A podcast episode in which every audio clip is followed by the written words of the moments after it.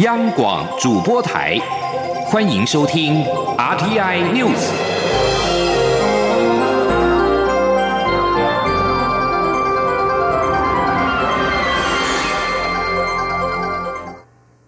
各位好，我是李自立，欢迎收听这一节央广主播台提供给您的 RTI News。今天是大年初三，蔡英文总统跟陈建仁副总统分别回到故乡屏东与高雄，发送猪年新春福袋。总统除了承诺执政团队一定会努力的让国家更好、社会更和谐之外，也不忘的向大家推荐自己的故乡。总统欢迎全台民众造访屏东，感受总统故乡的温暖。记者王兆坤的报道。蔡英文总统七号上午前往屏东。下午前往彰化与南投发放福袋，屏东乡亲相当热情，挂上欢迎小英总统回故乡发红包布条。总统致辞时也特别欢迎全台湾民众都来屏东游玩，一起来享受一下总统故乡的温暖。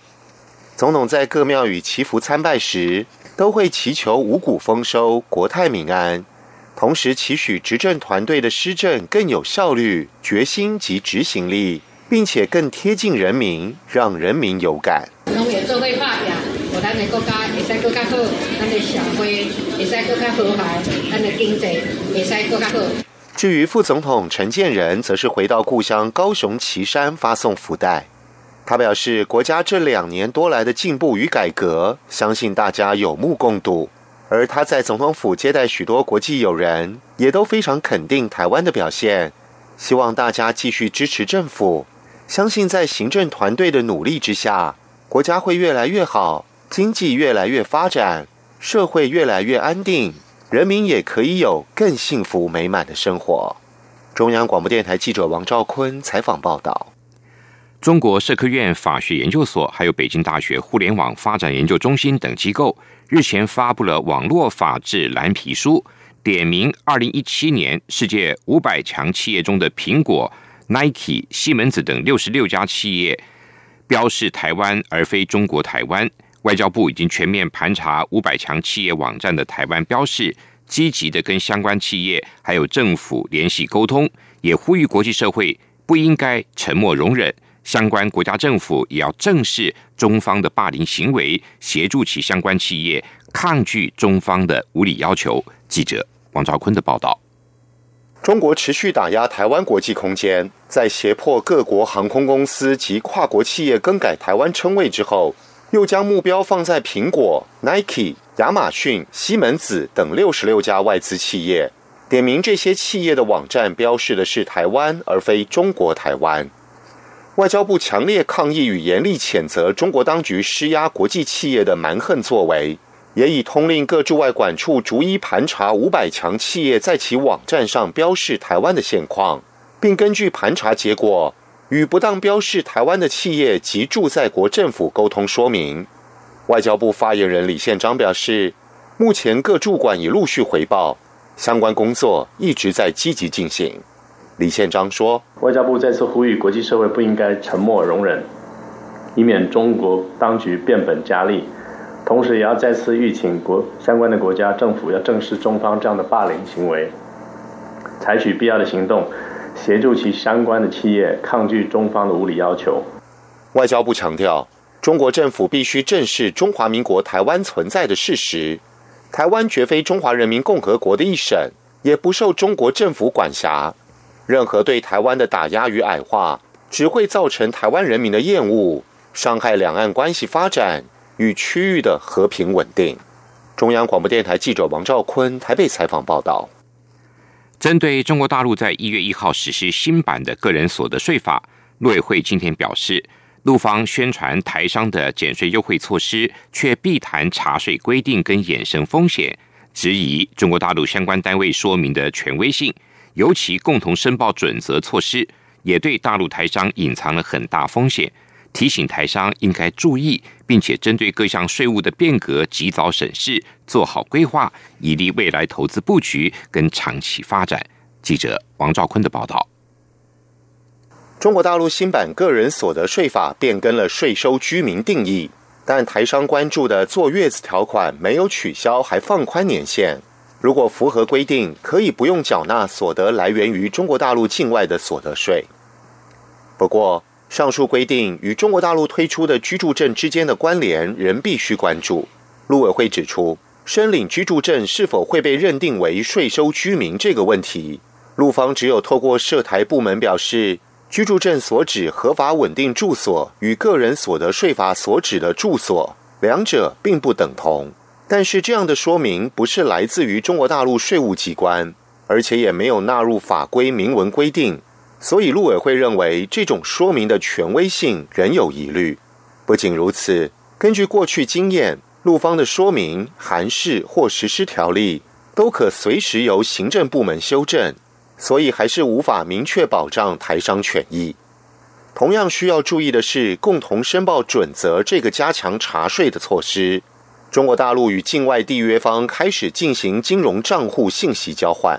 陆委会表示，中国大陆个人所得税法及个人所得税法实施条例已纳入反避税规定，实施共同申报准则，并利用大数据扩大查税。此举对于大陆台商隐藏很大风险，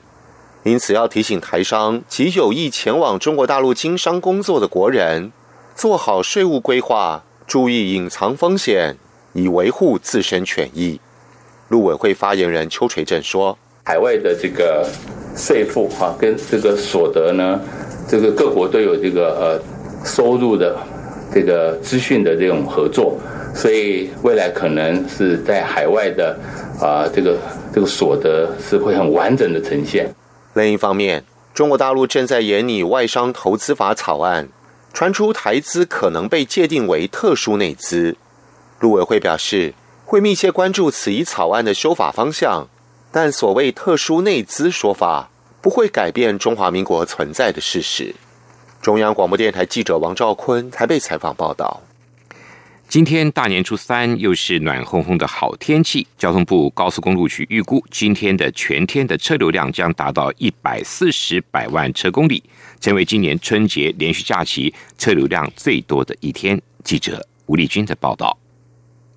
延续大年初二火热的太阳，年初三春节假期又吸引了众多阖家出游的民众涌上国道。除了国五一早六点多就开始出现南下车流，西部国道部分南下路段也从上午八九点陆续涌现车潮，到中午前后，连北返车龙也纷纷从中南部路段现身，导致台南及中彰头一带车速缓慢，国五车速甚至。降到只有二十公里。高工局主任工程师宋松说：“大部分用在路上大概在四十几的，那比较严重就是国五北上的部分，目前宜兰这边可能会降到二十左右。”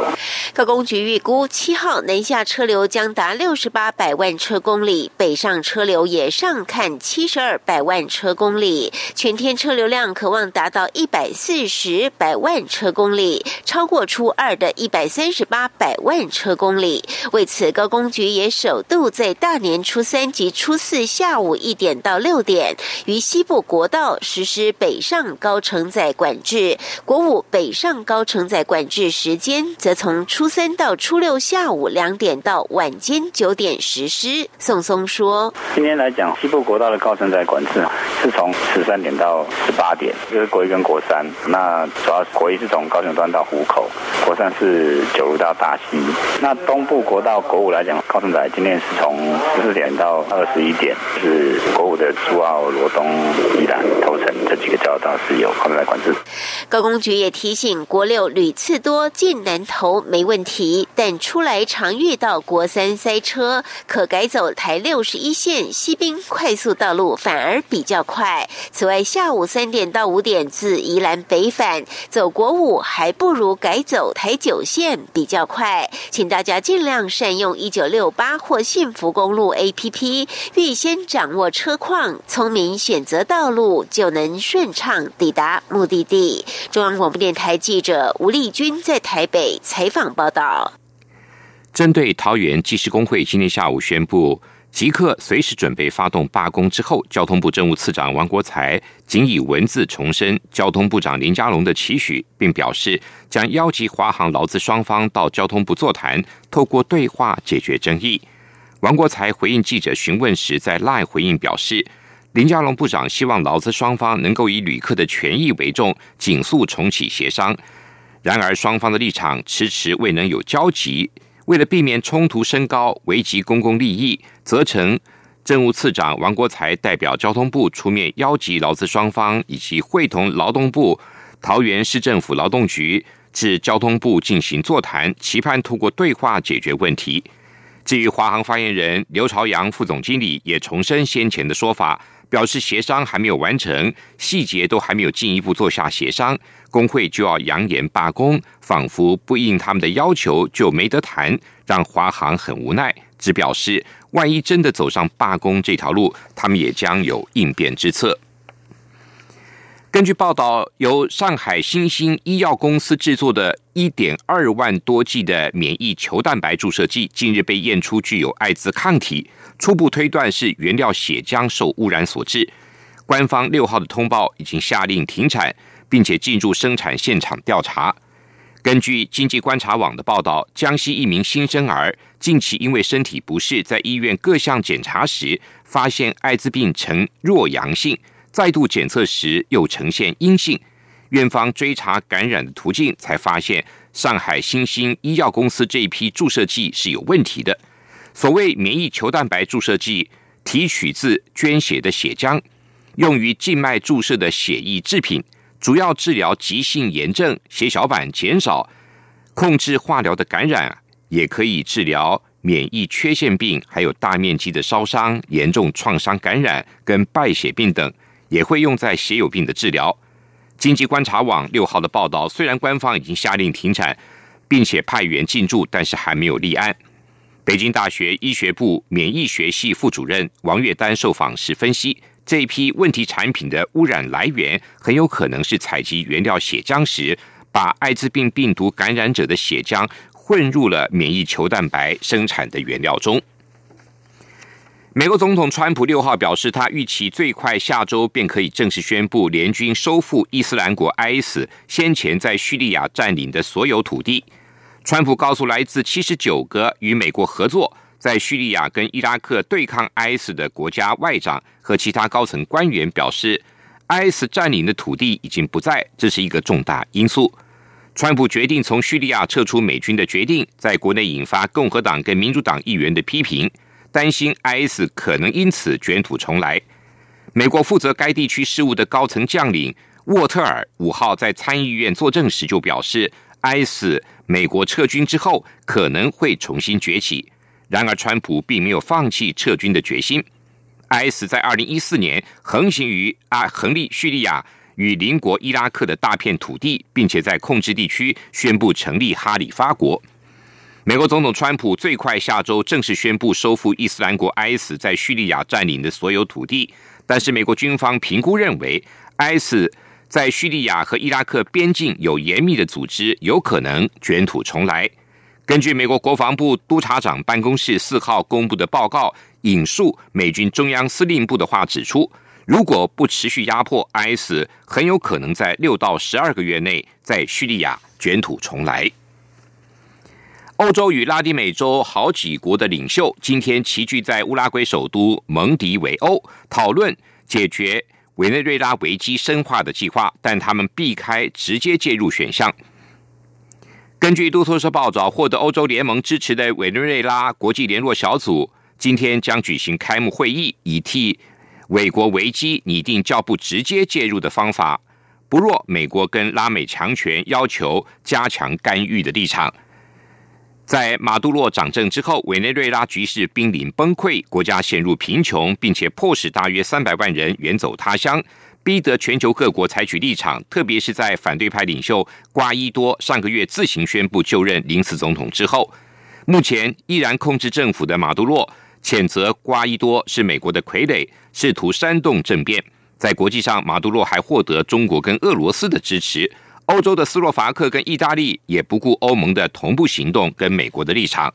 上个月底才发起的国际联络小组表示，他们的目标是在九十天内找到政治跟和平的进程，透过选举自由、透明而可信的选举，让委内瑞拉人来决定自己的未来。这里是中央广播电台新闻。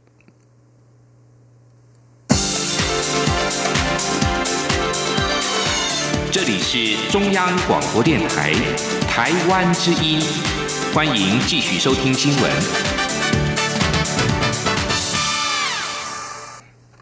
欢迎继续收听新闻。国际发展委员会二零一七年十月起推动法规松绑的工作，其中在提升经商环境方面，促成农委会修正山坡地开发利用回馈金缴交办法，让台中工业区、中科园区合计约有十九家厂商进行了厂房增建改建，并增加投资金额近新台币九十亿元，展现修法之后招商良好成效。记者杨文军的报道。国发会指出，前年起政府推动法规松绑，促请各机关检讨松绑管制性的法规命令、行政规则及函释。另外，成立新创法规调试平台，协助新创事业解决法规适用疑义。截至二零一八年底，各部会已完成四百二十七项松绑成果，相关的推动成果已公开于国发会网站。其中，在提升经商环境方面，农委会修正山坡地开发利用回馈金缴交办法，就回馈金的计算方式和水土保持计划脱钩，改依实际开发利用许可面积计算，使回馈金收取合理化，提高厂商更新改建诱因，以利产业转型投资。最新调查指出，台中工业区、中科园区合计约十九家厂商进行厂房增建、改建，估计约可省下三亿元的回馈金成本，并增加投资金额近九十亿元，展现修法后招商的良好成效。国发会参事林志宪说。通过这法会送嘛去做做正正确性的一个导正之后的话，就是用实际开发的面积，那他就觉得合理。那如果管理会他有缴，他也可以不用缴费。所以这一部分，这这我们是某国际厂商公司的部分是应该是一家日常公司啊。后来他就进来投资了。此外，在新创产业部分，经营共享停车位平台的新创业者，为了促进闲置停车位资源有效利用，在平台提案，请国巴会协助厘清停车位共享的营运模式。经过国巴会洽请相相关部会检讨后，财政部发布了令示，只要本人、配偶或直系亲属所有的车辆自用的停车位，在闲置时间供不特定人使用，且符合共享时数条件者，可以继续适用。原本核准的税率，征免房屋税及地价税，但共享时数，房屋税每月不超过两百四十小时，地价税每年不超过两千八百八十小时，期盼能够促进闲置停车位的资源有效利用。中央广播电台记者杨文君台北采访报道。台湾柑橘进入盛产期，由于今年丰产。预估较往年增产两千公吨。为了平抑国内市场，农委会农粮署启动了大规模的拓展西南向市场的计划。今年结合地方政府，包括苗栗县、台中市还有嘉义县，跟多个地方合作社，除了针对原来外销的国家，包括新加坡、马来西亚，增加销售量，也正在积极跟其他国家洽谈检疫跟准入问题，争取更多外销新南向国家的空间。记者陈林信宏的报道。根据农委会的统计，台湾去年生鲜果品外销再创佳绩，外销金额达一亿三千万美元，较前一年成长近三成，创下历史新高。其中柑橘类果品外销数量达三千三百五十八公吨，外销金额四百三十二万美元，分别成长一点一三倍、一点零三倍，主要出口香港、新加坡、中国大陆、马来西亚、加拿大等十国。另外，为了开拓新兴市场，农委会在今年一月先结合县市政府、农民团体及外销业者，举办各项促销活动。一月十号至二十一号，还在香港举办二零一九春节台湾水果嘉年华活动，再次吸引港人关注台湾优质果品。其中以莲雾、蜜枣、凤梨、释迦、茂谷柑礼盒最受欢迎。另外，像是珍珠芭乐、木瓜、葡萄、凤梨，在超市通路最受主妇及年轻人喜爱。第一批进口水果很快就销售一空，各香港通路进口商不断向台湾产地追加订单。农粮署。署长胡中一说：“因为柑橘事实上今年我们盛产，其他的作物都一样。那今年柑橘盛产，所以盛产的量大概有两千吨，因此我们增加了两千吨要去做新南向。因为这我们柑橘的这个呃品种还有品质，在其他国家没有，所以新南向刚好是我们一个很好的市场，因为他们也喜欢，所以我们就追加了，把从去年我们十一月就开始推了。那最近刚好柑橘的产期在一月到三月，所以现在盛产期的时候，我们就赶快来来做。去年台湾柑橘输销西南向国家，包括马来西亚和新加坡，较前一年分别成长一点四八倍和一点二六倍。吴忠义也表示，目前拓展西南向国家市场还是有准入以及检疫等问题。不过农委会也正积极克服，希望水果输往西南向国家，未来也能够成为常态。中央广播电台记者陈林信宏报道。国立台湾科技大学机械工程系的讲座教授黄荣芳。获颁首届国家产学大师奖。他投入流体力学研究三十多年，除了找出减少水流对桥墩冲击的设计，更用他的研究发明优化了数百家工厂内的空气品质，同时也开启了居家厨房排烟新的可能性，成为热流、水流跟气流的魔法师。记者陈国北的报道。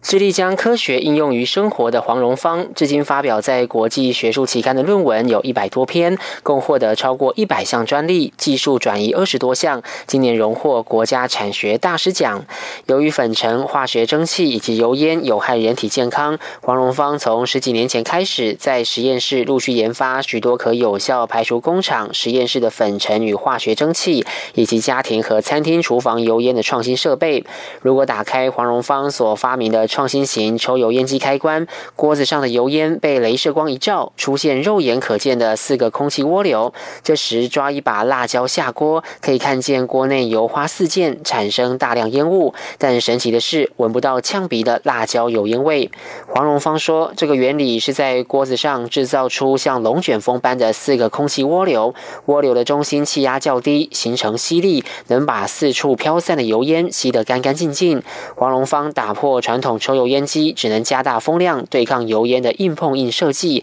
以流体力学用四两拨千斤的巧劲来对付油烟，打造零泄漏而且省能源的通风设备，并成功商品化，对产业与生活带来重大影响。将近三十年来的研究生涯以及带领研究生做研究，我大概有三个方向，一个呢是大概属于流体力学、气体动力学跟燃烧方面的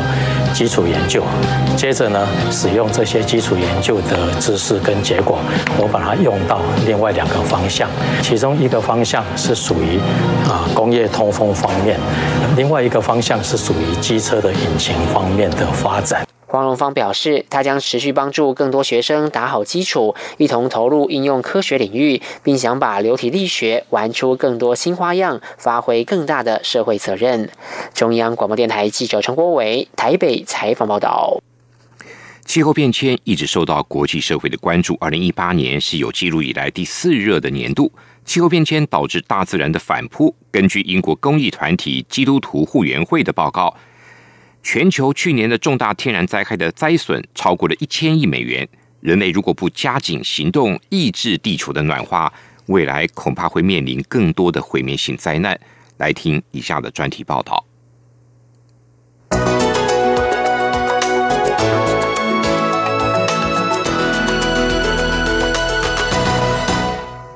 德国再保险公司慕尼黑造表集团一月发表报告指出，包括野火、飓风和海啸等天然灾害，去年在全球总计造成一千六百亿美元财务损失，并夺走超过一万四百条人命。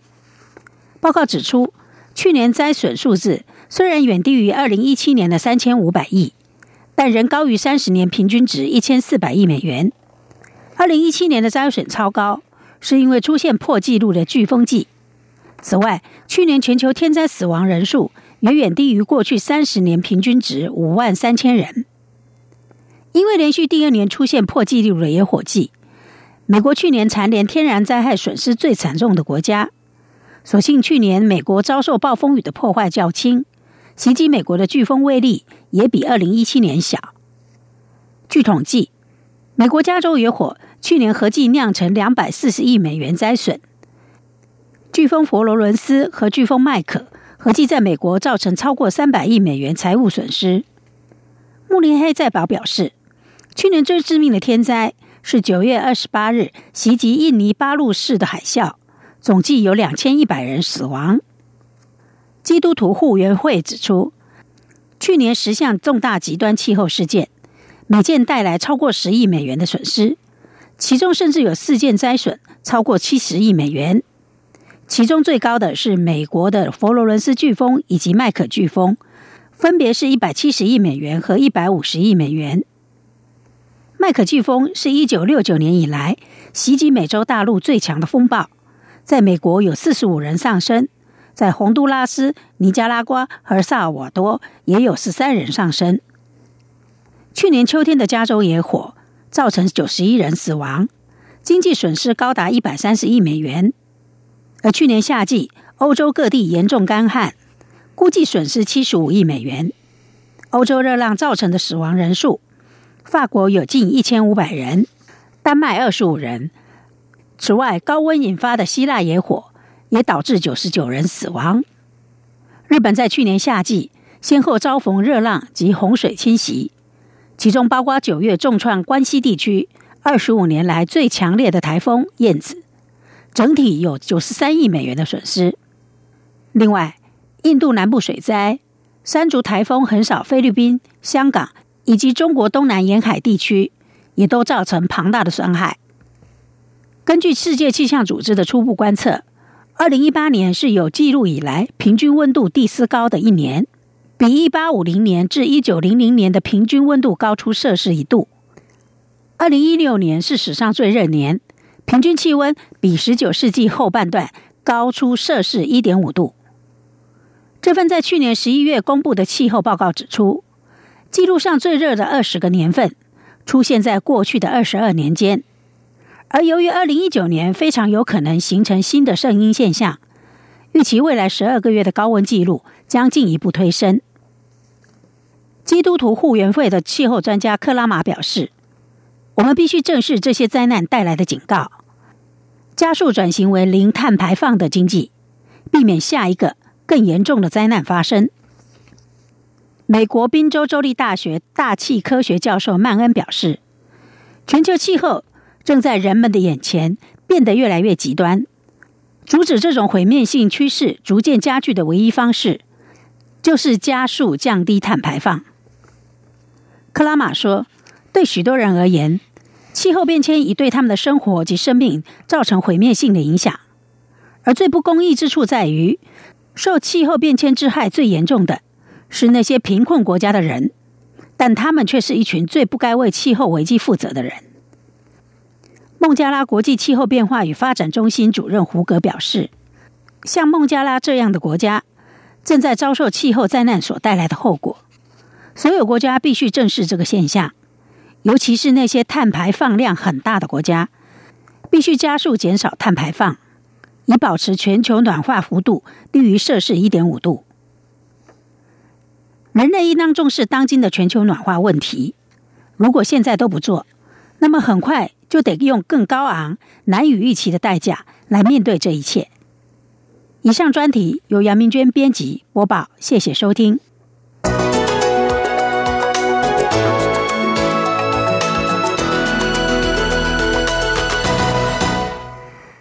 气候的变迁造成人类的冲击越来越明显。另外，联合国在六号的也报告指出，二零一八年除了是有史记录以来第四热的一年，也可能会有更多炽热的高温，达到接近大多数政府认为对地球有害的程度。依据二零一五年的巴黎气候协议，在本世纪结束，也就是二千两千一百年以前，全球应该努力的把气温上升幅度控制在比工业革命以前提高摄氏一点五度到两度。但联合国组织政府间气候变迁问题小组在去年十月表示，想要避免全球暖化带来的危机，国际社会应该要积极的采取行动，控制失控的全球暖化，把地球温度的升幅控制在摄氏一点五度以内。这零点五度之差将会是许多人的生死关键。专家。塔拉斯表示，从现在开始，人们也有三十年的时间停止使用化石能源。如果这么做，就能够停留在一点五度的范围内。所以，这不是不可能做到，但是这是一项重大的挑战。以上这一节《阿天 news》由李自力编辑播报，谢谢收听。这里是。